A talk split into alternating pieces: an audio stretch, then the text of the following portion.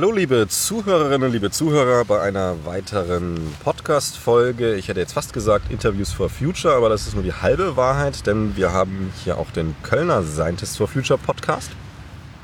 Und zwar, es war eine spontane Idee, einfach mal die Brücke zu schlagen. Es gibt ähm, meines Wissens, unseres Wissens momentan drei Podcasts ja. im Scientists for Future Bereich. Das ist der Hauptpodcast, das ist das Interviews for Futures Leipzig und das bist eben du, der Tim genau. aus Köln. Hallo Tim. Genau, hallo. Ich begrüße euch zu dieser Folge. Sehr gespannt, weil das irgendwie so ein Format ist, was ich normalerweise so nicht mache. Normalerweise bin ich ja immer der Podcast-Host und kann die anderen Personen mit dummen Fragen irgendwie löchern, ohne selbst Ahnung zu haben. Das ist immer sehr angenehm.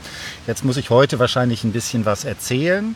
Genau, und dann, wie gesagt, also ich bin hier äh, äh, im Bereich Erziehungswissenschaft, Lehrkraft für besondere Aufgaben und außerdem bei, der Scient bei den Scientists for Future in der Regionalgruppe Köln-Bonn ein wenig engagiert und da mache ich vor allen Dingen einen kleinen Podcast, der sich eben mit dem Thema Klimawandel und vor allen Dingen auch in Bezug auf die Situation in Köln äh, sich damit beschäftigt, weil es ja so ist, dass es, wie gesagt, den, sage ich mal, großen Podcast, also der, äh, der nicht an einer Regionalgruppe gebunden ist, sondern überregional ist, da schon gibt. Die finde ich auch richtig gut. Mhm, ne? Also ja. reinhören. äh, und da gucken In alle drei. In alle drei, bitte, genau jetzt. Verpflichtend, äh, wie gesagt, und das finde ich sehr spannend.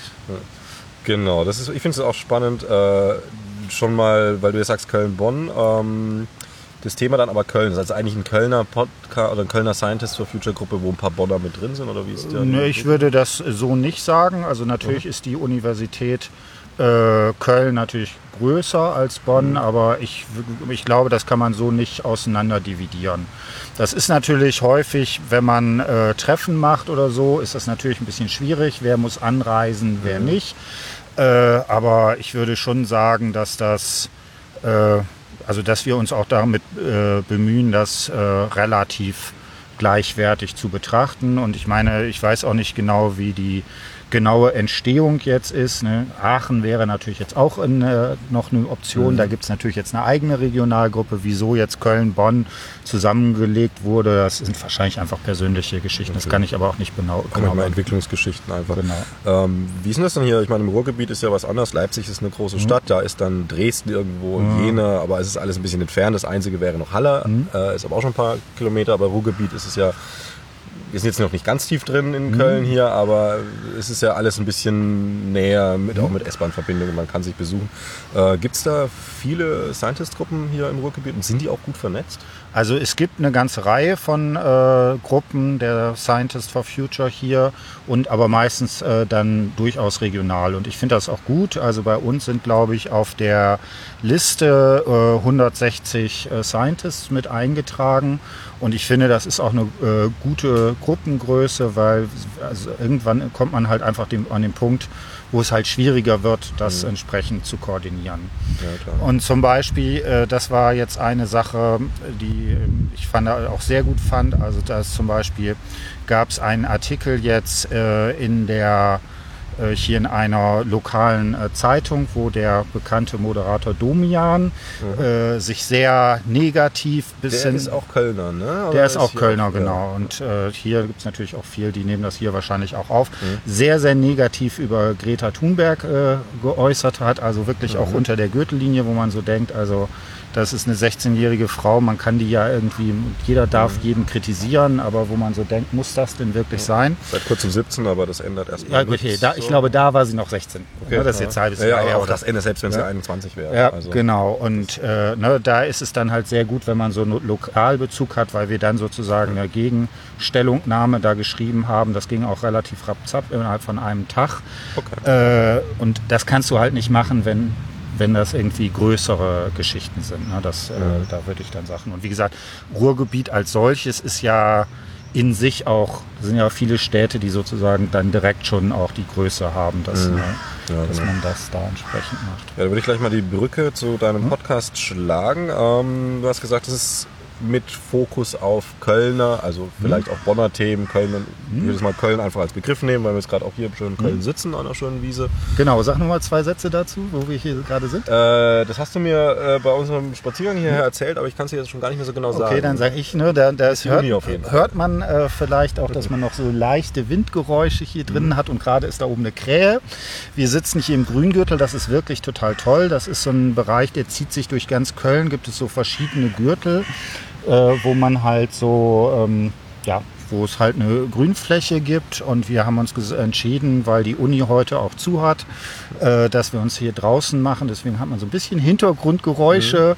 Äh, ich hoffe, dass es nicht zu sehr stört, aber das hat vielleicht ja auch so ein bisschen äh, Atmo. Eben, also die Leipziger kann ich dazu sagen, das sind erstens sehr gemütliche Menschen und zweitens sind wir auch das Grün sehr gewöhnt. Wir haben einen riesigen Auenwald, riesige Stadtparks und so weiter und wenn wir einen Podcast hören, also alle Leipziger, die hier zuhören, ähm, die setzen sich da im inneren Auge quasi direkt einfach mit dazu und äh, wir kennen das. Ja.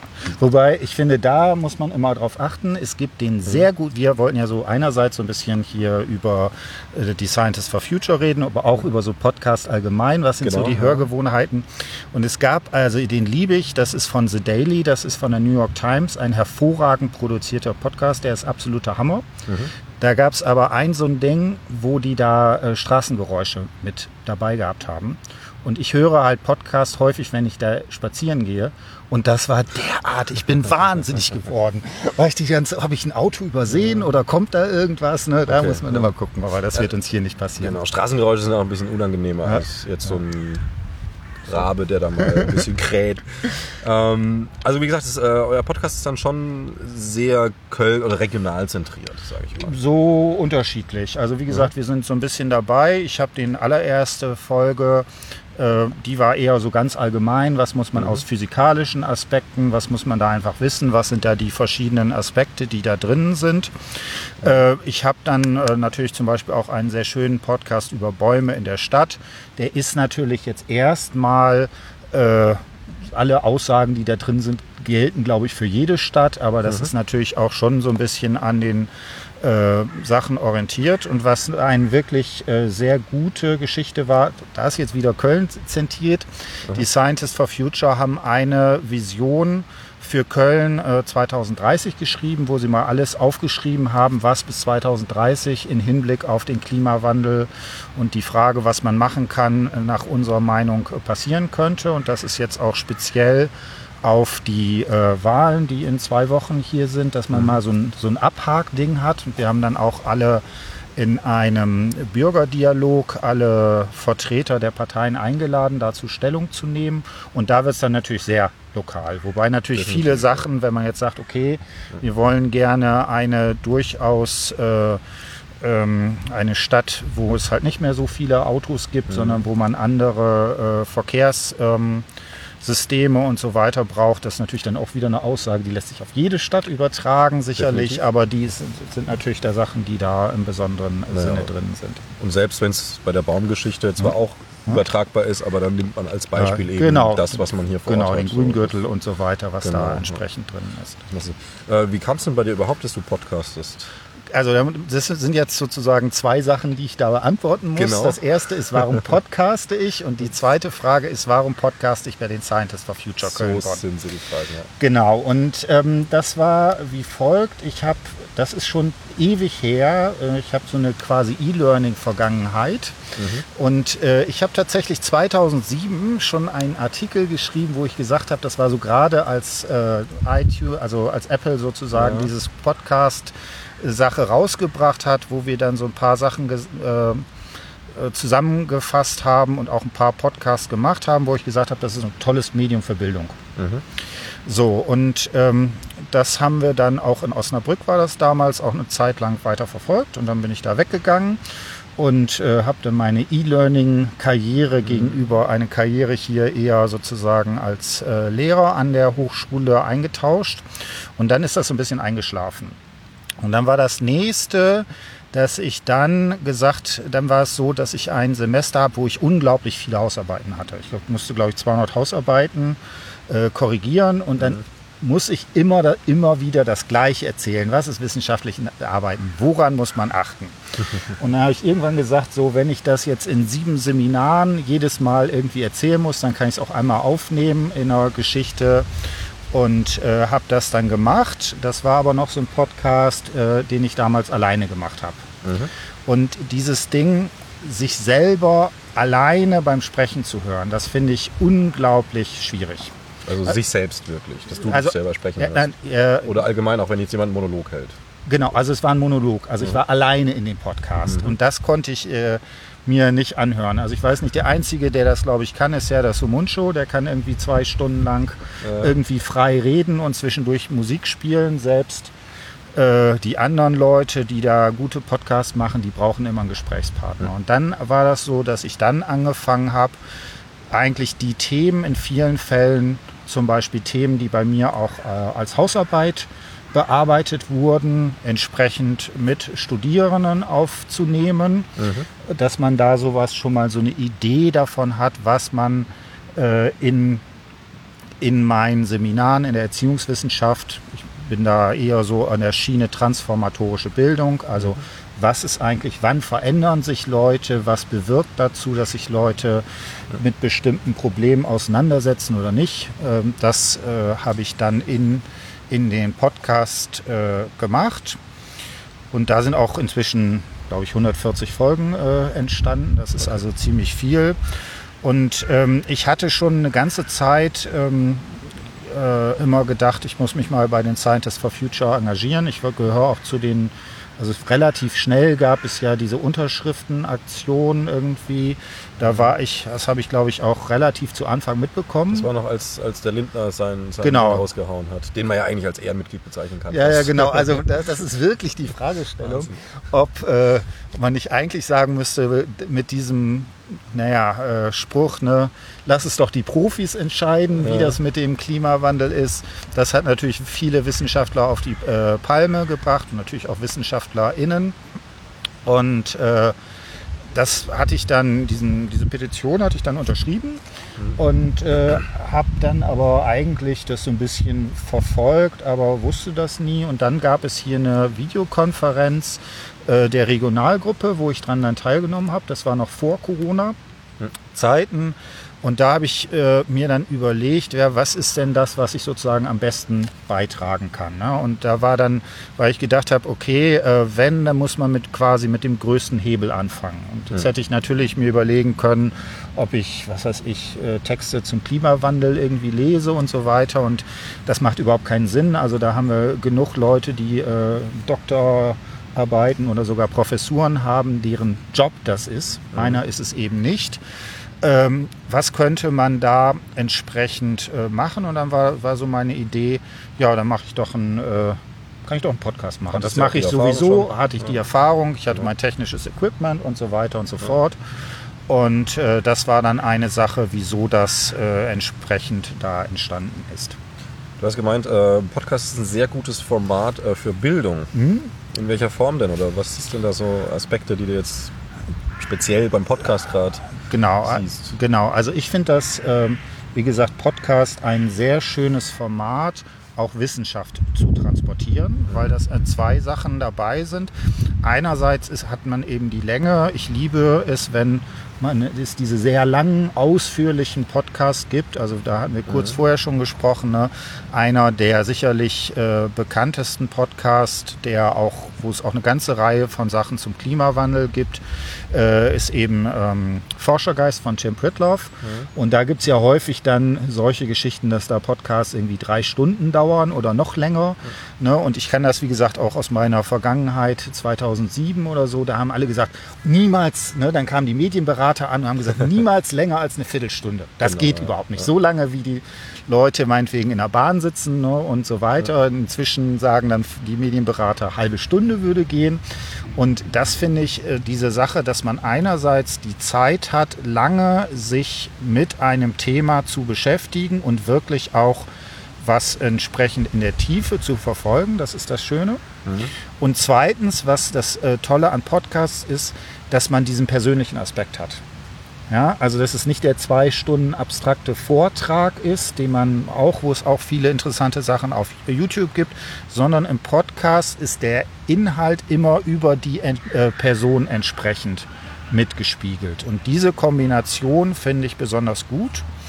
Und auch insgesamt, äh, da können wir vielleicht später auch bei dir drüber reden, weil eine, also meine These ist, dass wir momentan ein wirkliches Problem haben und das ist sowohl beim Klimawandel als auch bei Corona, vielleicht da nicht ganz so mhm. schlimm, dass ich den Eindruck habe, dass das, was man klassischerweise unter Medien versteht, mhm. dass die nicht die Kapazität haben, Wissenschaft zu transportieren. Also mit klassischerweise meinst du jetzt, äh, Internet wäre jetzt so die Grenze des, dessen, was du da beschreibst, sondern eher Fernseh, Zeitung, genau. Radio. Genau, die, diese ja. Sachen. Ne, also einerseits ist es natürlich ein großes Problem, dass viele Wissenschaftsredaktionen in den letzten Jahren abgeschafft wurden. Und das Zweite ja. ist, dass es häufig genau eine ein Vermittlung, was ich nennen würde, sowas wie Wissenschaftsliteracy. Also wie gehe ich eigentlich mit Wissenschaft äh, entsprechend um? Wie bewerte ich zum Beispiel sowas wie Studien und so weiter? Das taucht ja im Journalismus nie auf. Also du das meinst schon, dass jetzt ein Journalist das lernen sollte, wissen sollte, nein, nein, wie er damit Nein, umgeht, dass, dass sozusagen bestimmte Themen hm. so vermittelt werden, dass man wirklich was versteht. Ja. Ja, also Oftmals das versteht es ja der Journalist oft nicht. Genau, der, ja, dann. Genau, da hat man dann, der, der Journalist hat es nicht so richtig verstanden und hat aber drei äh, Personen irgendwie angesprochen mhm. und dann muss der 50 Sekunden O-Tun da rein. Und das ist, glaube ich, etwas, was wir, äh, was gerade bei diesen beiden Themen, die ich jetzt angesprochen habe, Corona als auch äh, äh, Klimawandel und da wahrscheinlich noch mehr, dass ich einfach für wirklich wichtig halte, dass die Leute zumindest ein so ein gewisses Grundverständnis bekommen. Mhm. Und ich denke, dafür sind Podcasts, wie gesagt, die, der Podcast der Scientist for Future, der Forschergeist Podcast und so weiter, das sind Möglichkeiten auf einer Ebene, wo man jetzt nicht irgendwie in ein äh, Seminar gehen muss und als erstes mal irgendwelche Gleichungen lösen muss, dort ein gewisses Verständnis für diese Themen zu entwickeln. Und ich sehe nicht, welche, wo die Institution wäre, wo man das sonst machen kann. Ah, da gibt es natürlich einen schönen interessanten ja. Ding. Also als du gesagt hast, ja. die, die drei klassischen Medien, da könnten ja. natürlich schnell mal in den Gang kommen, ja, ich kann mir einen Podcast anhören, aber ich kann mir das gleiche auch im Radio anhören. Nur ist ja ein Hauptunterschied vom Podcast. Hm. Ich kann auch sagen, nee, jetzt habe ich keine Zeit, ich höre es mir in einer Stunde hm. an. Hm. Ganz einfach, pragmatisch, aber dadurch, man hat ja auch immer Zugriff drauf. Und äh, wie, wie hast du so die Erfahrung? Also kriegst du da Feedback von, von, von euren Hörerinnen und Hörern? Ähm, ob das dann sehr aufmerksam gehört wird, ob man sich bewusst hinsetzt, ob man es dann eher so beim Kochen, beim, beim äh, Bügeln, Wäsche mal, was auch immer, oder beim Joggen hm? Wie, wie kommt das, also wie wird das so genutzt, in welcher hm. Form? Genau, also das muss ich sagen, das war von dem Podcast der Scientist for Future, kann ich das noch nicht beantworten, mhm. weil ich da weniger Feedback kriege. Ähm, bei meinem anderen Podcast ist ja das, äh, der Vorteil, dass viele der Hörerinnen auch bei mir im Seminar sitzen. Und, äh, ne, dank, und ich ganz häufig ja auch mit denen zum Beispiel, mit denen ich Podcast mache, die frage ich vorher, was haben sie denn, haben sie schon vorher Folgen gehört oder sowas mhm. in die Richtung. Und da kriege ich relativ äh, viel Feedback. Mhm. Ähm, was ich erstaunlich finde, dass es doch mehr Leute gibt, als ich gedacht habe, die es äh, online hören. Okay. Ne, also mir erschließt sich das überhaupt nicht, wieso man das irgendwie tun sollte, aber offensichtlich äh, ist es tatsächlich so, dass, äh, dass viele Leute, gerade wenn sie ähm, jetzt nicht besonders sozusagen nicht richtig Podcast-Hörer sind, sondern mhm. da das erste Mal drauf äh, stoßen, dass sie das äh, entsprechend darüber hören. Ähm, erstaunlich finde ich auch, dass viel über Spotify gehört wird, mhm. Was natürlich so ähm, Mittel. Äh, es gut. erreicht halt viele. Es Spotify erreicht halt viele, halt groß, ja. Großer Pool. Genau, wobei natürlich das Problem ist, jetzt hat man da ein, eines der wenigen Medien, was ja komplett mhm. nicht kommerziell ist. Und dann bindet man sich wieder sozusagen da eine Plattform an den Spine, was man mhm. da entsprechend hat. Da muss man irgendwie äh, gucken. Genau, und das sind so die Aspekte, die ich dabei sehen würde. Okay. Und was für Folge? Gibt es eine Folge, wo du vielleicht sagen würdest, die Folge hat äh, besonders was ausgelöst irgendwo ja. oder hat vielleicht auch dir persönlich besonders was gebracht oder gefallen oder irgendwie ja. so Also äh, da kann ich vielleicht zwei äh. Podcast-Folgen machen. Und zwar war das bei mir wirklich die allererste Folge, die ich mit Volker äh, aufgenommen hat. Das war die sozusagen über physikalische Aspekte. Und ich hatte vorher mich so ein bisschen jetzt reingelesen und so weiter und so fort. Und ähm, ich hatte das äh, alles, was er gesagt hat, das kannte ich schon mehr oder weniger und so weiter. Aber ich hatte wirklich äh, nach der ersten Folge so wirklich den, den Eindruck, das ist so, weiß ich nicht, äh, was da die gute Metapher ist, ein als hätte man einen nassen Lappen irgendwie ins Gesicht gekriegt oder einen Tritt in die Magenkuhle oder sowas. Okay. Weil wenn man das wirklich so gebündelt nochmal hört. Also, ja. ne, und also in dem Gespräch noch alles nochmal erzählt. Also meinst mit äh, Tritten in Magengrube dieses, diese Erkenntnisse über, wo stehen wir klimatisch? Genau, genau. Ne, das, also, ne, dass das wirklich jetzt, äh, dass wir jetzt an einem Punkt sind, wo mit der, das ist jetzt wirklich eine wirklich zivilisationsbedrohende Situation. Ne? Mhm. Die meisten äh, Forscher sagen, wenn wir uns ganz doll anstrengen, dann hätten wir noch die Möglichkeit, wirklich die katastrophalen Folgen äh, sozusagen abzuwenden. Da ja, man kann ja wirklich sagen, wenn es perfekt läuft, läuft es nur schlecht. Genau. Genau, und äh, aber ähm, das ist natürlich was, äh, das weiß man irgendwie kognitiv, hat man das irgendwie schon ab, alles abgespeichert. Mhm. Und äh, jedes Mal, wenn man dann wirklich äh, damit nochmal konfrontiert ist, wird das, glaube ich, zu einer Herausforderung. Und ich weiß jetzt nicht, ich habe jetzt keine empirischen Zahlen, auch keine wirklich, wo ich jetzt so viel persönliche Erfahrung habe, aber ich äh, habe schon tatsächlich den Eindruck, dass auch bei vielen, bei den Scientists durchaus sowas wie Depressionen über dieses Thema auch, mhm. auch was sind, weil äh, irgendwann muss man halt einfach an den Punkt kommen, wo man es aus äh, menschlichen Gründen bis zum gewissen Grade verdrängen kann. Mhm. Und gerade in Naturwissenschaften kann man das eben nicht. Ne? Das ist natürlich echt eine echte das Herausforderung. Stimmt, ja. Also ich möchte nicht mit Stefan Rahmstork irgendwie tauschen, der wahrscheinlich mhm. täglich irgendwie die nächsten Hiobsbotschaften bei sich irgendwie äh, auf den Schreibtisch bekommt.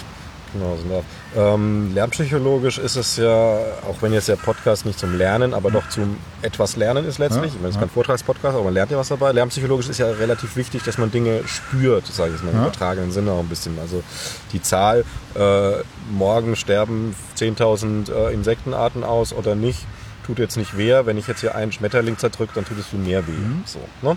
ähm, siehst du da gerade im Format Podcast auch die Möglichkeit, dass man dieses, dieses Gefühlaspekt auch, auch rüberbringt. Also dass man die Leute auch darüber ein bisschen mehr kriegt, äh, die jetzt vielleicht mal aus einem sehr nüchternen Interesse heraus, so was ich bin Forscher in der Richtung und dann habe ich irgendwas gehört mit Klimawandel, äh, mhm. ja, ich höre mir das mal an, dass man halt in diesem Format da mal ja nicht nur rein sachlich ist, sondern mhm. auch einfach ein menschliches Gespräch hat. Ähm, eben wie gesagt, diese Tür öffnet, das Erfühlen von dem, was man vermitteln mhm. will. Genau. Ähm da bin ich mir nicht sicher. Also wenn, na, würde ich darauf, glaube ich, antworten, wäre das, was ich vorher gesagt habe, dass es bei Podcast um die Spiegelung in einer konkreten Person geht. Mhm, genau. Und dass man da, also ne, ich habe zum Beispiel häufiger, frage ich auch Leute zu Anfang, wie bist du dazu gekommen, warum hast du dich bei den Scientists for Future engagiert oder sowas, wo es dann äh, dieser Aspekt ist, wieso ist das für die einzelne Person wichtig? Mhm. Ne? Und ich glaube, das ist sicherlich ein Aspekt dabei.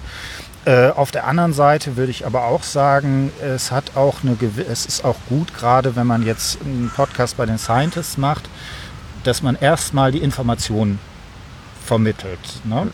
Und vielleicht eine Sache, das ist vielleicht auch eine Geschichte, die man da mit drin hat, nämlich die Fragestellung, wer hört das denn eigentlich? Und du hast jetzt gesagt, äh, ist das für die Forscher als, als ja. Hörende? Ja. Und das ist tatsächlich nicht so sehr mein, mein zumindest anversiertes Zielpublikum. Also für mich wären eher zum Beispiel äh, Leute, die eher da weniger Umgang mit haben. Also zum Beispiel, ich äh, lehre ja in der Erziehungswissenschaft. Ne? Mhm. Ähm, wenn das nicht das Thema Klimawandel, wenn nicht zufällig zum Beispiel, sagen wir mal, Geografie oder Physik äh, in ihrem äh, als Fach haben, mhm. werden die da nie mit konfrontiert. So, und da denke ich, dass für viele Leute, die sagen, ja, ich habe jetzt irgendwie festgestellt, das scheint doch ein wichtiges Thema zu sein und für viele Schülerinnen und Schüler ist das entsprechend äh, relevant, äh, aber wirklich Ahnung habe ich nicht davon. ich würde sagen zum Beispiel, das wäre so eine optimale Gruppe von Leuten, mhm. die sowas äh, für die äh, ein, äh, ein Podcast. Also ne? das frisch geweckte Interesse irgendwo genau. zu bedienen dann. Genau, ja. Und dann äh, das Ganze verfestigen. Mhm. Äh, du siehst ja also quasi schon tatsächlich, also kann man auch einfach sagen, als Brücke zwischen Wissenschaft und den Menschen da draußen dann.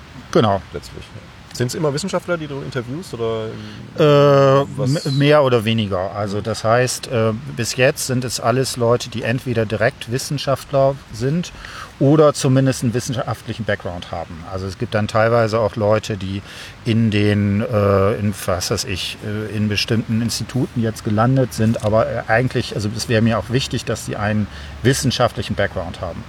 Ja, also Experten sollten ja, schon zumindest Genau, sein. ja, ja. Äh, Gibt es ein Ziel, wo du vielleicht sagst, okay, da gibt es noch was, das möchte ich mit dem Podcast erreichen? Äh, oder auch vielleicht ihr als, als Gruppe? Also du machst den zwar mhm. selbstständig, ne? Ja. aber ist ja ein Teil der, der, der mhm. Scientists äh, Köln. Ich meine, ich sage, okay, äh, irgendwo gibt es noch, noch ein fernes Ziel, wo man sagt, da will man noch hin? Nee, das habe ich momentan nicht. Ich möchte das jetzt einfach weitermachen. Ich hatte jetzt so ein bisschen war das jetzt mit den ganzen, äh, wie gesagt, bei mir ist jetzt alles online gewesen in diesem Semester.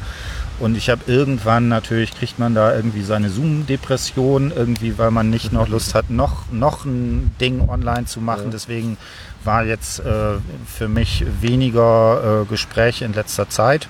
Das muss ich jetzt wieder ein bisschen ähm, äh, aktivieren.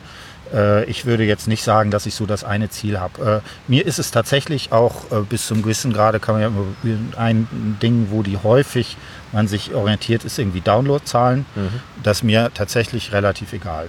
Okay. So, ne, also ne, wenn jetzt niemand es runterladen würde, dann würde ich mir schon mhm. äh, fragen, ob das denn jetzt sinnvoll ist oder nicht. ob es dann 20 oder 2000 sind, ist. Genau, das ist dann. Das würde mich jetzt zu einer, ich würde es mal Abschlussfrage mhm. nennen, ähm, führen, nämlich du hattest es schon erwähnt, äh, kenne ich auch selber mit meinem Podcast, also dann mhm. ne, verschiedene Themen mhm. und immer wieder. Wunderschönes Beispiel war es zuletzt äh, mit dem, ähm, Ulrich Bartmann vom Thünen-Institut, da ging es um die Ostsee. Und der hat eigentlich nur schöne Sachen gesagt. Kann er schöne Sachen gesagt und so. Äh, irgendwie, ja, es, ist, es klang immer alles so okay, ähm, die Ostsee geht gar nicht so schlecht. Und am Ende habe ich ihn gefragt, okay, das klang jetzt alles so, äh, da klang jetzt nichts dramatisch von den einzelnen mhm. Aspekten. Mhm. Wie es denn der Ostsee? Und dann meinte er am Ende, naja, wenn wir uns ganz dolle anstrengen, können wir sie noch retten. und dann fällt wieder genau dieser Schlag in die mhm. Magengrube. Ne? Also, ja. äh, wie ist das für dich? Also ich denke mal, dass du mit der Beschäftigung mit dem Klimathema auch diese mhm. Erlebnisse hattest. Ja. Ne? Das erste Postcard-Folge zum Beispiel. Mhm. Ist dieser Podcast für dich auch was, wo du, sag ich mal, das ein bisschen abarbeitest, um eben nicht in diese Untätigkeitsdepression zu rutschen? Äh, ja, also, also, beides. Ne? Auf der einen Seite mhm. ist es genau dieses Ding, dass man damit oft äh, sozusagen konfrontiert ist. Ne? Mhm. Äh, auf der anderen Seite ist es natürlich auch dieses Ding, wo ich sagen würde, okay, da hat man äh, eine Geschichte, wo man, wo ich sagen würde, okay, ich, ich trage irgendwie dazu bei und ich kann mich da auch entsprechend ähm, mit identifizieren. Ich habe dann Seminare gemacht, wo ich auch, wo wir narrative Interviews gemacht haben mit Leuten, die sich da entsprechend ähm, mit dem Thema Klimawandel sehr intensiv auseinandersetzen, weil sie entweder bei den äh, Fridays for Future sind oder was weiß ich, entsprechenden äh, ähnlichen Organisationen oder sowas oder einen Unverpacktladen begründet haben und so weiter und so fort. Ne? Und da habe ich schon den Eindruck, dass es für viele tatsächlich ein Riesenproblem ist und das ist insbesondere auch meiner Ansicht nach für für junge Leute, weil für mhm. die natürlich sowas wie Wirkmächtigkeit, ich kann irgendwas an bestimmten Aspekten ändern, extrem wichtig ist. Mhm. Und wenn du nur wählen kannst, eine 17-Jährige kannst du noch nicht. Oder genau, also ne, kannst ne, wählen, kannst du nichts machen und natürlich gibt es auch diese große Frustration, dass natürlich inzwischen mehr oder weniger alle Parteien, ne, bis auf ein paar irgendwie Ausnahmen, sagen würden, ja, das ist uns wichtig und wir machen das. Und dann wird dann immer gesagt, und dann passiert letztlich aber nichts. Genau. Und da, das ist natürlich etwas, wo also ein, glaube ich, extrem hohes Frustrationspotenzial ist, wo ich auch noch nicht abschätzen kann, wie sich das auf Dauer sozusagen zeigt. Mhm. Und äh, da würde ich sagen, ist es natürlich so, dass man da zumindest sich einbilden kann, ne, dass ich durch meine Podcast-Folgen die Welt ein wenig zum Besseren äh, entsprechend äh, Genau, aufbereiten ich sehe es in deinem Gesicht, die Zuhörerinnen und Zuhörer hören seiner Stimme, das motiviert dich dann auch direkt. Ja, ja, wobei das jetzt So, auch ein wenig ironisch äh, klingen sollte, aber so ein bisschen ist es auf jeden Fall. Naja, es ist eine ironische Situation. Wir stehen eigentlich zwischen da, dass egal was wir machen, es geht eh schief und wenn wir nichts machen, ist es aber auch falsch. Also Ja. es ist halt eine Zwickmühle, in der wir stecken. Ja, wobei so will ich es nicht formulieren. Ich würde, ne, was du gesagt hast, äh, der beste, die beste Situation ist, dass wir so etwas wie einen katastrophalen Klimawandel noch umgehen können. Der Klimawandel ist da. Ne? Gerade in den letzten Wochen, wenn, da, wenn man da noch mal sich das irgendwie angeguckt hat, da sind ja noch zwei Tipping Points, wurden wahrscheinlich überschritten. Also sowohl Grünla äh, Green, Grönland als auch äh, die äh, bestimmte Bereiche in der Antarktis sind wahrscheinlich nicht mehr zu halten. Das wird auf jeden Fall wahrscheinlich katastrophal werden. Aber es gibt ja auch genau diese Überlegung, was ist eigentlich, was ist der Unterschied zwischen 1,5 Grad und 2 Grad und da macht es einen Riesenunterschied. Deswegen ist natürlich jede auch nur kleinere Maßnahme, die es zumindest verlangsamt, auf jeden Fall besser, als wenn man es nicht macht. Das auf jeden Fall. Das größte Problem ist ja tatsächlich die Politik dann letztlich, weil wir haben die Technik, wir haben das Wissen. Ja. Und äh, wir hätten sogar die Möglichkeit, das sozialverträglich umzusetzen. Ja. Nichts geht ohne Kollateralschaden. Gar nichts im Leben, das ist klar. Aber da ist natürlich viel mehr möglich. Na gut, ähm, wenn du jetzt noch was hast, wo du sagst, äh, wäre dir noch sehr wichtig äh, für den Köln-Podcast. Nee, also das äh, erstmal würde ich sagen, haben wir es. Wir können, weiß ich nicht, wir unterhalten uns hier jetzt erstmal nochmal über deinen Podcast und dann können wir nochmal gucken, ob wir vielleicht noch was Allgemeineres haben, wo wir vielleicht äh, nochmal drüber reden würden. Genau, dann würde ich doch sagen, äh, jetzt genau andersrum. Erzähl mal so ein bisschen, wie bist du zu deinem Podcast gekommen? Wie war die Entstehungsgeschichte? Und vielleicht äh, vorher noch zwei, drei Sätze. Was war eigentlich, was war dein Leben vorm Podcasten? Also mein Leben vor dem Podcasten war äh, sehr, sehr sprachlich. Ja. Äh, einerseits im freien Bereich. Äh, ich habe sehr viele Jahre Hörspiele, ähm, auch Live-Hörspiele gemacht. Ähm, Theater, also alles mit Regie auch. Also auch gesprochen, habe sehr viele Lesungen einfach selber gemacht. Ich weiß gar nicht mehr, hunderte. Ähm, und habe auch sehr viele Laien eben auf die Bühne gebracht. habe, glaube ich, irgendwie 150 Laien zu ihren Erstauftritten gebracht. Laie heißt, der eine äh, hat äh, super Schiss und, und traut sich nicht, will zwar mitmachen, aber, aber kriegt dann immer irgendwie Panik auf der Bühne oder irgendwie Blockade. Die andere ist übermotiviert und ähm, man muss sie bremsen. Und das ist natürlich ein großes Spektrum. Und äh, ich habe mich sehr früh damit beschäftigt, äh, was da alles dazugehört. Da fällt man natürlich ganz schnell auch in psychologische Aspekte rein, also allein ähm, Motivation, Lampenfieber, all diese Geschichten, wie geht man damit um, selbstregulatorische Prozesse. Und naja, ein großes Spektrum. Das hat dann dazu geführt, dass ich äh, in Würzburg an die Uni äh, Lehramtsstudenten unterrichte in eben Rhetorik, Sprechsicherheit. Das habe ich jetzt vor zwei Jahren geändert, also seit zwölf Jahren etwa jetzt, dieses Seminar. Ähm, let, vorletztes Semester war das erste Mal äh, jetzt nicht mehr Rhetorik, Sprechsicherheit, sondern es ging um Konzentration, Fokussierung, Entspannungstechniken, was ja im Lehramt auch so eine gewisse Relevanz hat. Und da ich, sag ich mal, in meiner Jugend auch eine recht wilde Techno-Phase hatte, die aber auch sehr musikalisch war, also ich habe auch in größeren Clubs aufgelegt, habe auch ein kleines Studio gehabt und so, äh, ist halt auch irgendwie dieses Ohr, ne, das Musikerohr, das hat man einmal, das ble bleibt. Und es hat sich ein bisschen anders entwickelt in meinem Leben. Ich habe dann äh, viel, viel Veranstaltungsmanagement auch in solchen Geschichten gemacht. Und äh, irgendwie hat sich da dann wieder gefunden, weil, weil dieses Klimathema ist mir auch super wichtig, schon lange, auch schon vor Scientists for Future, auch schon vor Fridays for Future, wobei ich da natürlich sagen muss, dass die das auch bei mir nochmal deutlich auf den Schirm gebracht haben. Ich denke mal bei fast jedem. Ähm, und da kam dann irgendwie zustande, dass ich einerseits eh schon so ganz privat wieder Lust hatte, in diese akustische, auch ähm, sprachliche Richtung zu gehen, einfach Sachen zu machen, die jetzt äh, nicht gemacht werden sollen und müssen, sondern ich sage, das will ich, da habe ich Bock drauf. Und mich interessieren auch einfach Menschen, mich interessieren Gespräche. Ich finde Gesprächsführung interessant, aber auch einfach, äh, was kommt bei raus. Also gerade diese äh, Zügel locker Gesprächsführung, zu sagen, hier ein bisschen eine Tür aufmachen, da ein bisschen was aufmachen und ähm, das hat sich dann einfach so kombiniert, dass ich mich irgendwann mal tatsächlich tierisch geärgert habe. Also ich bin ein temperamentvoller Typ. Mir kann die Halsschlagader schon mal pulsieren und da ging es tatsächlich um die äh, Wissenschaft und den Klimawandel. Ähm, das waren irgendwie, das sind mir in relativ kurzer Zeitraum mehrere Aussagen äh, von Wissenschaftlern zum Klimawandel untergekommen, die sachlich richtig waren. Also wo, sachlich gar kein Problem. Aber so wie sie ver argumentiert waren oder so wie sie halt einfach sprachlich rübergebracht waren, oh, da stellt sich mir jedes Nackenhaar auf. Mhm. Und äh, der Effekt war auch, dass es irgendwie mehr lächerlich ge gemacht wurde dann als angenommen in, den, in der Blase, wo es dann halt eben reinkommen sollte. Kannst du da ein Beispiel für sagen? Ähm, ich weiß Also jetzt ich- nicht mehr konkret, was es war. Also es waren auf jeden Fall, eines war ein NTV-Artikel, wo sie einen Wissenschaftler befragt haben und natürlich haben sie denen mehr Fragen gestellt, als sie dann da die Antworten Mhm. reingesetzt haben. Also es war kein Interview, sondern es war halt ein Artikel mit ein bisschen O-Ton. Mhm. Ich weiß nicht mehr genau, was es da ging, aber es war halt wieder, wieder so ein klassisches Ding, welches Beispiel nehme ich und wie, wie, wie erkläre ich es. Und man hatte gemerkt, okay, so erreicht man niemanden. Das war halt sehr technisch und auch ein Stück weit überheblich in dem Fall. Also nicht, ich den gar nicht als überheblichen Typen bezeichnen, aber einfach so dieses, diese Grundhaltung in meinem Umfeld hat jeder die Grundlagen.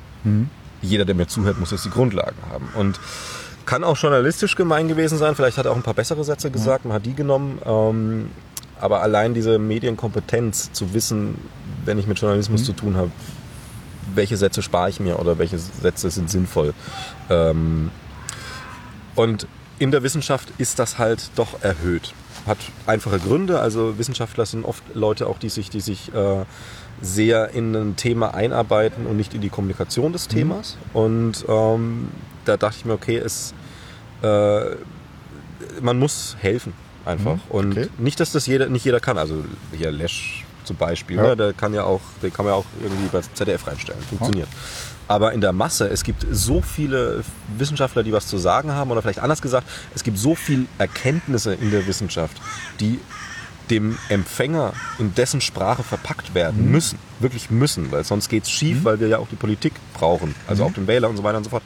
Ähm, dass ich mir gesagt habe, okay, da äh, auf der Level, auf dem ich da was tun kann, das ist jetzt natürlich Leipzig, ähm, will ich da jetzt einfach unterstützen und ich bin jetzt keiner der Wissenschaftler der Scientists for Future, streng genommen, ähm, sondern der, der mit dem einen Bein in der Wissenschaft steht und mit der anderen eben im Medialen, in der Öffentlichkeit und ähm, diese Brücke schlagen will. Und das ist auch der Grundimpuls für diesen Podcast. Deswegen bin ich einfach hin und habe gesagt, so hey, äh, ich bin da medial fit, ich bin da technisch fit.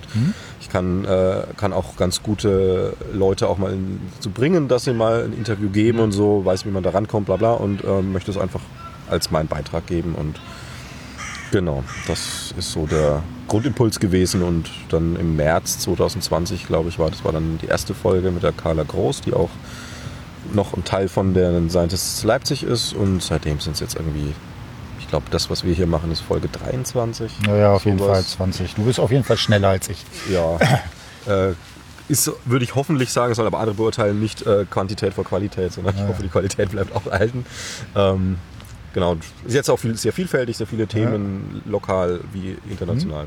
Genau, und äh, dann sag nochmal zwei, drei Sätze dazu. Du hast ja zum Teil dich mit äh, WissenschaftlerInnen unter, äh, unterhalten. Äh, du hast aber auch so eine Reihe von Podcasts mit äh, PolitikerInnen, also Grüne, ich glaube von mehr oder weniger allen großen Parteien, mehr oder weniger auf Grüne war, habe ich auf jeden Fall gesehen. Linke. Was würdest du sagen, was ist so dein, äh, dein Bereich mit wer, wen willst du quasi interviewen? Ja, das, das ist auch eine doppelte Antwort, die ich geben muss. Also Mhm. persönlich bin ich ein Freund der Kontroverse im Gespräch. Okay. Also das, das Interview, was mir am meisten Spaß gemacht hat, das war mit dem Sven Morlock. Das ist ehemaliger Wirtschaftsminister von Sachsen, ist jetzt der ähm, Chef der nennt sich Freibeuter-Fraktion. Äh, bei der Erklärung bin ich auch kurz erschrocken. Das ist nämlich FDP und Piraten als Fraktion. Aber gut. Ähm, und ein super angenehmer Mensch. Also das, das ist so einer, mit dem kann man auch gerne mal eine Wanderung machen und so und dann irgendwie im, im Biergarten einkehren. Also so ein sehr angenehmes Gespräch, aber von den äh, Aussagen zum Klimawandel, da hätte man sich nicht wundern müssen, wenn AfD drunter steht. Also von, das war teilweise so fern von dem, was, was wir wissen, ähm, erschreckend. Und diese Wissenschaftlerinnen und Wissenschaftler-Interviews sind, da- man ist natürlich einer Meinung in der Regel. Also es gibt immer mal ein Ding, wo man mal nachhakt, aber ähm, letztlich will ich Aufmerksamkeit machen. Und ich weiß nun mal, dass Aufmerksamkeit über zwei Wege geht. Entweder über mediale Größe oder über ein interessantes Thema. Deswegen versuche ich schon, möglichst hoch zu greifen. Also ich bin auch gerade auf der Jagd nach Hollywood-Leuten. Okay, so eine richtige Medienrampensau bist du dann. Ja, also äh, ein bisschen schon. Ähm, mir geht es aber tatsächlich weniger um mein Ego dabei, sondern ich finde, ich Ja. will dieses Thema und vor Ja. allem die Inhalte möglichst groß flächig Mhm. verbreiten, wenn das jemand anders tut. Und ich bin es nicht, ist auch gut. Mhm. Also das äh, ist nicht so, dass ich da jetzt irgendwie den Lesch zum Beispiel als Konkurrenten sehen würde. Ganz im Gegenteil, super, dass der das Mhm. Ja. so macht. Und ähm, aber ich meine halt, äh, das äh, würde ich jetzt, ich sag mal so, würde ich jetzt einen Leipziger Podcast von Leipziger Wissenschaftlern für Leipziger Wissenschaftler Ja. machen. Das würde mich null motivieren, weil da gibt es keinen Mehrwert. Ja, ja. Oder minimal, marginal. Ja. Der Mehrwert ist da, wo möglichst viele zuhören. Ich habe Hm. versucht zum Beispiel auch momentan gerade mal jemand aus dem Fußball zu bekommen. Ähm, einfach damit auch mal der super flach und verkürzt gesagt stumpfe Fan, den sowas sonst nicht interessiert, mal wissen will, was jetzt zum Beispiel Franz Beckenbauer zum Klimawandel sagt. So, das ist wissenschaftlich nicht besonders interessant. Aber es ist die Brücke wiederum. Äh, auf der anderen Seite, ähm, da kommt wieder das, was du auch gesagt hast mit dem Podcast, dass man da halt einfach thematisch viel tiefer rein kann und äh, jetzt mal ganz unabhängig von der Kontroverse, sondern einfach auch mit Wissenschaftlerinnen, Wissenschaftlern würde ich jetzt herausheben, eins, auch meine Lieblingsfolge äh, mit ähm, Christian Wild von der Uni Bremen und der Katharina Fabricius äh, vom Australian Institute for Marine Science ähm, zum äh, zur Korallenbleiche. Ähm, man hat halt, das ist ein eineinhalbstündiges äh, Podcast-Folge mit zwei Interviews. Und es ist super schön hörbar. Das ist halt das Gute. Und es geht sachlich total in die Tiefe. Auch zwei Positionen, die jetzt nicht konträr sind, aber die einfach nochmal, der eine, also Bremen, der forscht halt sehr theoretisch. Die Katharina Fabricius hat am Anfang erzählt, so, dass sie gerade noch äh, vor einer halben Stunde noch im Korallenriff schwimmen war, so, also sehr praktisch nah dran. Und ähm, das finde ich auch super gut an dem Podcast-Format. Genau. Äh, beides in Deutsch? äh, alles in Deutsch, genau. Okay. Das ist auch so äh, Regel bei dir, oder? Nö, Regel nicht. Äh, also Regel ist Deutsch oder Englisch, weil das die einzigen Sprachen sind, die ich beherrsche. Ähm, Englisch würde ich schon auch machen. Also wenn es auf Deutsch geht, lieber auf Deutsch. Aber wenn Englisch die Sprache ist, dann ist es halt die Sprache. Und dann ergibt sich das so. Und ich denke, also mein Englisch ist auch ein Schulenglisch, das sehr praktisch trainiert ist noch. Also meine Grammatik, da wird sich jeder Englischlehrer weinend zusammenbrechen. Aber jeder Australier, jede Engländerin und, und jeder Afrikaner und jede, jede Amerikanerin, die Englisch sprechen, verstehen mich und man versteht Ah, ja. sich gut. Und das ist für so einen Podcast, glaube ich, rund. Passt. Genau, also für mich ist das auch nicht so sehr, wie das sprachlich grammatisch ist, sondern vor allen Dingen auch, äh, damit steuert man ja sehr stark auch sozusagen die Zuhörerschaft. Ne? Klar, Und deswegen würde ich jetzt zum Beispiel keine englischen Podcasts machen, weil es da bei Omega Tau wirklich sehr genaue, ins Detail gehende Gespräche mit Leuten da gibt, wo ich dann sagen würde, wozu? Ne? Weil Aber wenn dir jetzt mal äh, wirklich zufällig jemand Ja, herkommt, Oh, sagst, ist interessant, ist halt, müsste auf Englisch sein, weil kann. Ja, da wäre ich äh, schon skeptisch, Okay. weil ähm, ich da sagen würde, in normalen Alltagssituationen, da ist mein Englisch irgendwie gut genug, das funktioniert irgendwie, dass ich das ausdrücken kann. Aber genau diese Frage, ne, wie drücke ich mich aus, wo baue ich Ironie ein, wie mache ich das, kann ich das spontan genug äh, einbauen, da hätte ich äh, tatsächlich schon äh, Manschetten, die dabei sind. Ne? Weil das da ist vielleicht auch so ein paar Sachen, die wir noch äh, thematisieren können. Ähm, zum Beispiel ist ja so, ich habe immer die Grundregel, ich bereite mich überhaupt nicht vor. Ne? Und deswegen wäre das äh, natürlich eine, wäre das nochmal eine Hürde, wenn ich das nicht in meiner Muttersprache machen würde. Okay. Äh, Sag nochmal zwei, drei Sätze. Bereitest du dich vor? Was ist sozusagen, was passiert vor dem Podcast? Rudimentär. Also ähm, es passiert eigentlich das, dass mir ein Thema auffällt. Also zum Beispiel die Korallenbleiche, das ist hier durch die Presse gegangen, gesehen Korallenbleiche und dann, das hat mich einfach interessiert, habe ein bisschen weiter recherchiert und direkt rausgefunden, okay, ist auch das erste Mal, dass äh, beide Riffe betroffen sind und nicht nur das Nordriff ähm, oder das Südriff teilweise, aber beide gleichzeitig betroffen sind. Und äh, dass es recht katastrophal ist. Und das hat mich das Thema interessiert. Da habe ich ein bisschen reingelesen, aber dann mache ich auch ganz schnell Stopp, weil ich weiß ja dann, ich, ich schreibe jetzt hier äh, Fachkoryphäen an, die, die in keinem, also auch bei der Süddeutschen zum Beispiel oder äh, bei uns jetzt in Leipzig der LVZ oder sonst wo, da werden die, wenn überhaupt mal zwei Sätze drinstehen haben von denen. Und ähm, das Fachniveau, was ich kriege, das kriege ich natürlich dann in meinem Podcast. Also bereite ich mich dann nicht weiter vor, sondern habe halt so ein bisschen ein Grundwissen, also so zwei, drei Sachen äh, weiß ich schon, wenn es noch um Institutionen geht. Wie jetzt die nächsten, die kommen, das sind äh, Extinction Rebellion und Sea Shepherd. Bei Sea Shepherd habe ich viel reingelesen. So.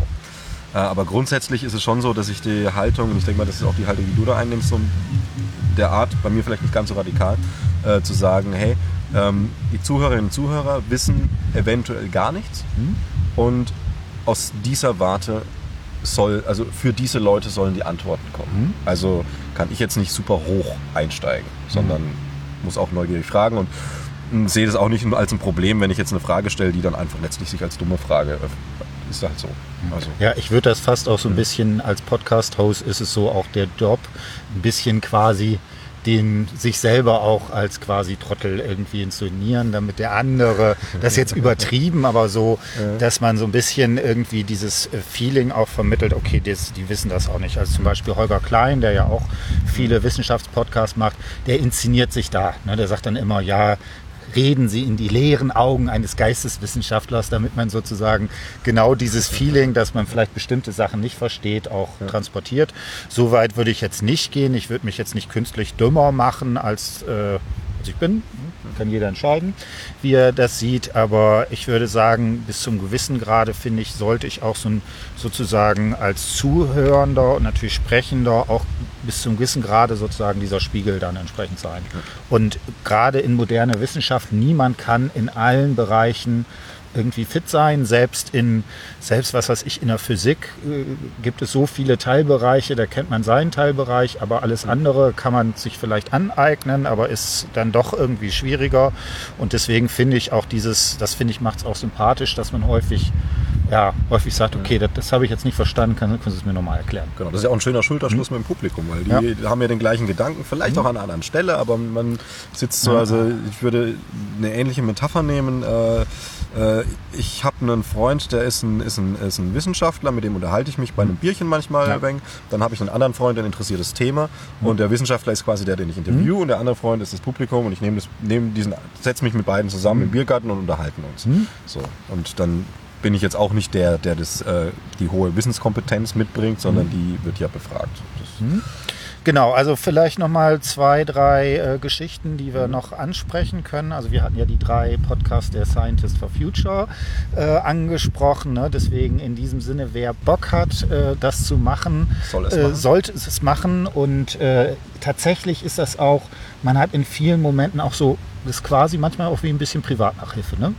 Auf jeden Fall. Ne, dass man, lernt da, super man viel. lernt super viel, also macht äh, das. Ähm, lasst euch da nicht von abschrecken. Normalerweise kann man mit äh, Technik vor 150 Euro vernünftig entsprechend äh, anfangen. Da muss man nicht zu hoch ähm, äh, einsteigen. Äh, aber gerade wenn wir das Thema jetzt, äh, es hat Da würde ich, würde ich gerade noch mal kurz ansetzen. Ähm, macht das und äh, was die Technik angeht, es gibt ja auch Budgets von Scientists Ja. for Future im Zweifelsfall. Also es ist natürlich auch immer schön, wenn man das äh, selber privat schon hat und damit reinbringt, so, aber wenn also nicht geht, nicht will, es gibt auch das. Und äh, vor allem interessant, ich glaube, die größte Hürde ist zu sagen, ja, äh, ich traue mir, äh, Hilfe, äh, jetzt haben die Jungs hier einen netten Podcast gemacht, aber da habe ich jetzt auch nur ein bisschen was gelernt. Ja. Nein, du kannst auch immer äh, als Teil von Scientists for Future auch mal die, äh, den Bundesverband anschreiben und da sitzen dann auch Leute, also diese vom Hauptpodcast und die helfen dann schon mal und sagen auch mal hier, wir machen jetzt mal eine halbe Stunde Zoom und ich erkläre dir ein bisschen was. Also man wird nicht alleine gelassen, äh, was ja schade wäre und das Genau. ist oftmals das. Man macht das Neues, fühlt sich alleine damit. Das ist aber hier nicht der Fall. Genau, ne? und das ist häufig so, dass man den ersten Einstieg dann einmal braucht. Ne? Die erste Folge, die ist dann immer das Schwierigste, weil man, man vielleicht an bestimmten einfachen technischen Sachen irgendwie da scheitern kann. Da kann man sich dann Hilfe zu suchen. Genau, da, und da, deine Stimme klingt nicht scheiße, das ist nur in den eigenen Ohren so. Das ist bei jedem. Genau, genau, das wäre jetzt aber meine nächste Frage. Da haben wir uns nämlich hier auch ähm, länger drüber unterhalten. Ich habe ja einen Sprachbug, der leider. Ich würde jetzt mal sagen, sozusagen ein Sprach. Ich habe so, genau, sozusagen einen Sprachbug. Ähm, du bist ja auch jemand, der da das tatsächlich auch unterrichtet. Mhm. Was würdest du vielleicht so die zwei, drei Tipps, wo du sagen würdest, äh, da sollte man entsprechend vielleicht am Anfang drauf achten, was äh, oder sollte man auf gar nichts achten oder wie würdest du das angehen? Also es ist ein bisschen schwierig. Also einerseits kann man die Frage natürlich so pauschal nicht beantworten. Es gibt sicher viele Leute, würde ich sagen, äh, würde ich sagen, frag mich bloß nicht, mach einfach, weil du wirst die ersten drei Schritte machen und dann selber merken und komm dann bitte. Andere Leute muss man erstmal an der Hand nehmen. Aber so ein paar Grundregeln gibt es natürlich. Ähm, eine Grundregel ist äh, die, äh, dass man, dass man selber, also es ist jetzt alles ein bisschen verkürzt gesagt, dass man selber nicht weiß, dass, dass man, dass man gerade einen Podcast aufnimmt oder da einfach nicht dran denkt. Wir sitzen hier und unterhalten uns, dass da jetzt noch so, so ein Mikro rumsteht. Jo. Viele sind so ging so ein Krampf durch dieses Mikrofon und äh, das Schöne ist, wenn wir jetzt hier sitzen, wir machen das ja nicht live. Wenn, wir jetzt, wenn ich jetzt sage, hey, ich möchte dich jetzt interviewen, das ist meine erste Podcast-Folge in meinem Leben, oh, ich hab Schiss, und die wird schlecht. Wir nehmen das ja auf, du hast aber auch nicht länger Zeit, du hast auch danach keinen Bock mehr, das geht total schief für mich. Es ist ja nichts verloren. Und dieser Druck durch das Mikrofon, dass man da einfach sich auch mal bewusst macht, man kann jede Datei löschen, man muss nichts, es ist, gibt kein Veröffentlichungspflicht und so weiter. Es ist ja nicht fürs ZDF, wo man sagt, man hat eine Deadline, sondern es ist ein ehrenamtliches Engagement in dem Fall. Äh, Das nimmt schon viel Druck raus. Keine Angst vor Fehlern, das hatten wir ja gerade, ne? zu sagen irgendwie, ähm, man kann nicht in allem perfekt sein und man kann aber auch mal, also auch ich habe mal einen Tag, wo, wo ich irgendwie vielleicht äh, zu wenig Wasser getrunken oder was auch immer, ne? irgendwie zu lang gewandert am Vortag und dann war der Biergarten schön oder wie auch immer, wo ich dann einfach vielleicht auch mal das Einfache meines äh, Fachbereichs nicht parat habe. So, Das passiert jedem Menschen. Und einfach die Fehlerhaftigkeit, was gerade Wissenschaftlern schwerfällt, äh, im, im Umgang außerhalb der Wissenschaft, ähm, diese Fehlerhaftigkeit zuzulassen. Weil man ist ja gedrillt auf keine Fehler machen. Auch zu Recht. Ne? Und schauen, sind die Staaten wirklich gesichert? Ist das wirklich gesichert? Nochmal prüfen lassen. Und in einem Gespräch kann ich nicht nochmal prüfen lassen, ob das exakt stimmt, was ich da sage. Da muss ich auch einfach mal sagen. Ja. Das ist wichtig. Ähm, wichtig ist natürlich so ein paar technische Grundlagen, wie dass man nicht irgendwie die ganze Zeit äh, weg vom Mikro, sondern in Richtung Mikro spricht, dass man, wenn wir zu zweit sitzen, zum Beispiel einen ähnlichen Abstand hat, solche Geschichten, äh, dass man sich auch vor allem nicht stresst, wenn man einen Dialekt hat oder wie du jetzt sozusagen einen Sprachfehler oder ein, so ein Element halt, ne? ähm, also das Ähm, wenn man darauf achtet, also wer jetzt sich bis hier einen Podcast angehört hat und es kommt noch mal eine Stelle. Achtung, ich sage immer wieder M als Ja. Rhetorikdozent. So. Aber Genau, jetzt können wir, können wir die Zeit stoppen, bis die das nächste M wieder raus. Das äh, wird nicht lange dauern. also gar keine Frage. Und zumal ich auch heute lange im Zug gesessen war und vergessen habe, was zu trinken mitzunehmen, da kognitiv. Ja. Diese Geschichten. Äh, was man auch nicht vergessen darf, also ich, ich würde es jetzt mal mit einem schönen Beispiel machen. Das, ähm, da haben wir das war schon das zweite übrigens seitdem. Okay, ja, habe ich eins. eine Rede halten vor Leuten.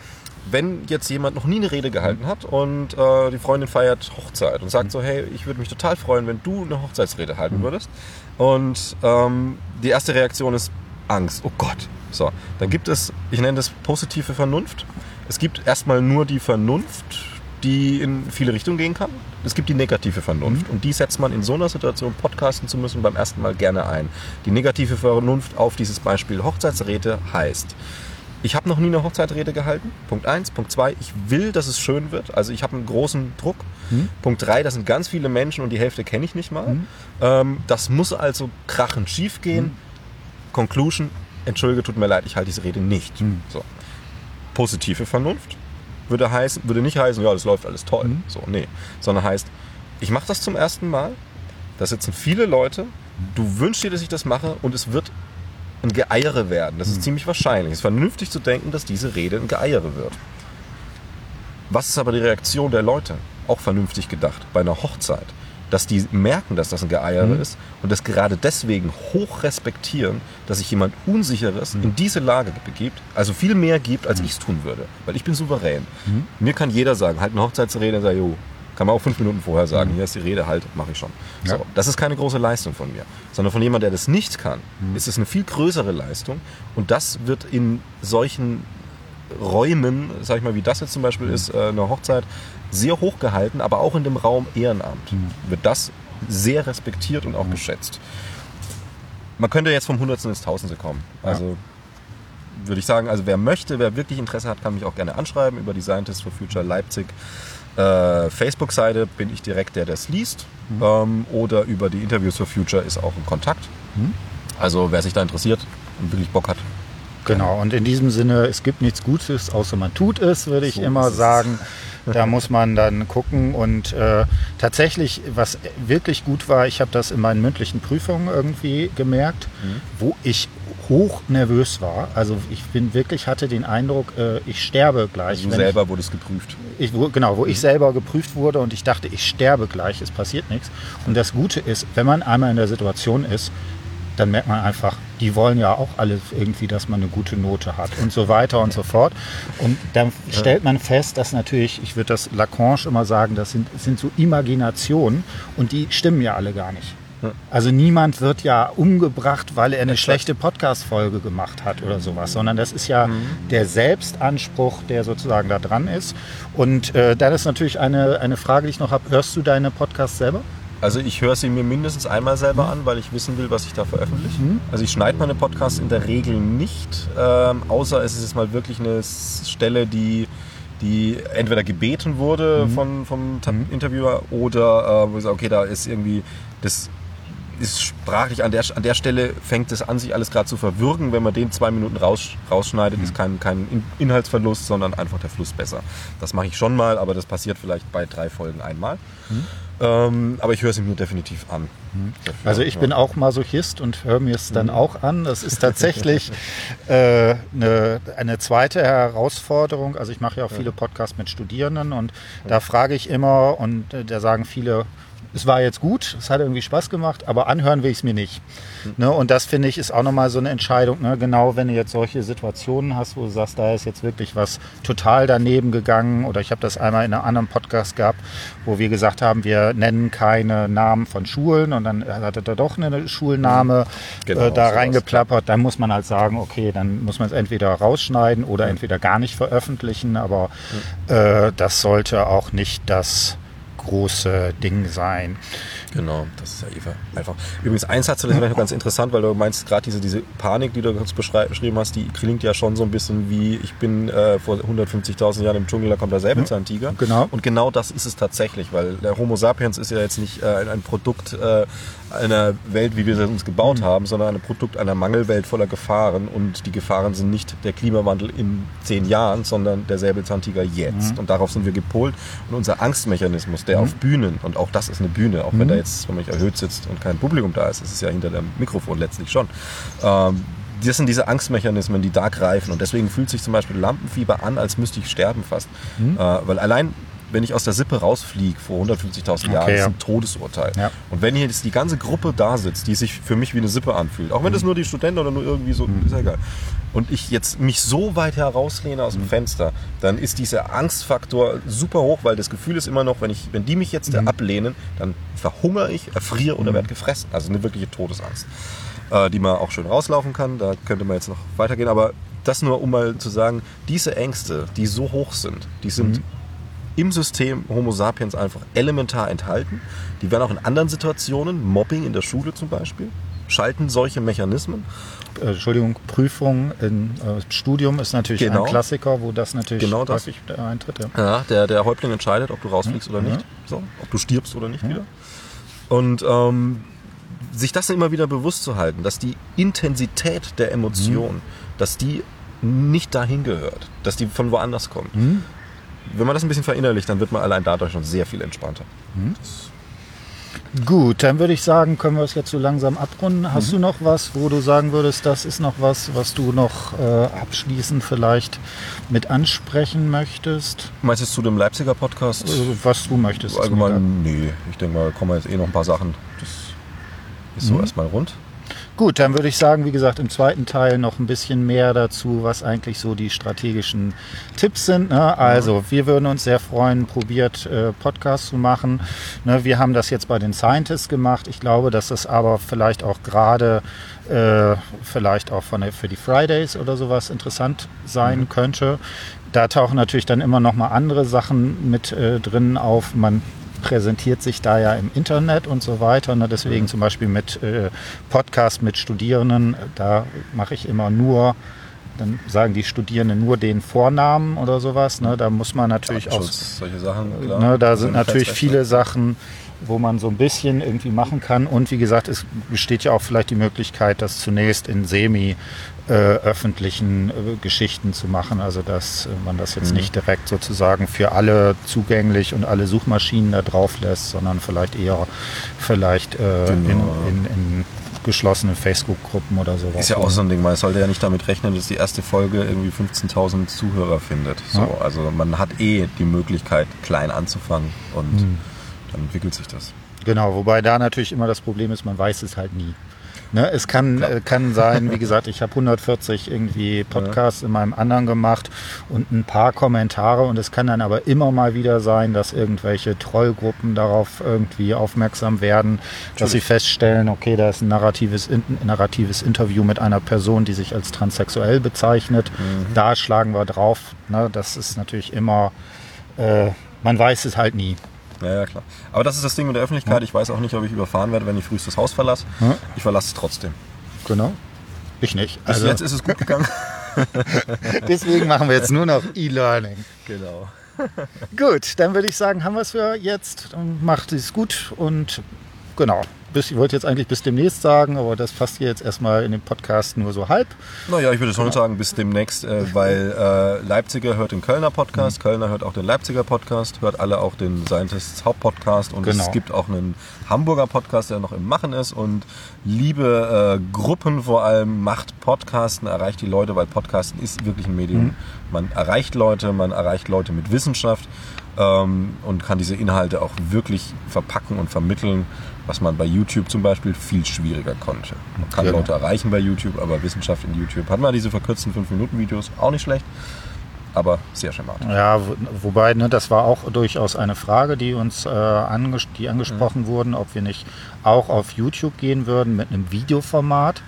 Da muss ich allerdings sagen, also ich finde Audio schon schwer genug, wenn man wirklich äh, bei YouTube irgendwie halbwegs auf ein Level kommen will, was äh, was zumindest ansatzweise irgendwie professionell wirkt. Das ist nochmal, glaube ich, eine ganz andere Einstiegshürde. Mhm. Zumindest würde ich das immer so sehen, als ein Podcast, der doch relativ noch überschaubar ist vom ja, technischen. Kommt, kommt Bild dazu, das ja, macht was aus. Wie gesagt, man, dann muss man schneiden, dann muss man wirklich gucken, dass man die äh, Kameratechnik und so weiter macht. Und deswegen, ich weiß nicht, sowas wie MyLab oder so, ich glaube, das funktioniert nur, wenn, weil da irgendwie drei Leute dran mitarbeiten in solchen Geschichten, die das dann entsprechend machen, auch wenn sie es selber entsprechend schneidet. Vielleicht noch ein Aufruf. Mhm. Also äh, die meisten, die das hören, haben vielleicht auch schon irgendwelche Kids im Teenageralter mhm. oder ähm, sind selber vielleicht irgendwie einfach medial interessiert und gar nicht, hängen gar nicht so in der Wissenschaft. Das, kann, ne, das muss ja. ja nicht immer Wissenschaftler dazuhören. Äh, dieses Podcast-Format, gerade bei Scientists for Future, ist auch eine wunderbare Chance, sich ähm, wirklich einfach medial auszuprobieren. Mhm. Der Win-Win ist ja der, weil wenn jetzt jemand sagt, ich will mich da nur medial ausprobieren, ja. aber ich mache es halt in dem Rahmen Scientist for mhm. Future, mhm. dann haben alle gewonnen dabei. Mhm. Also diese, die Tür ist groß und die Möglichkeiten sind weit. Sehr schöner Abschlusssatz. dann bis demnächst. Tschüss. Bis dann. Tschüss.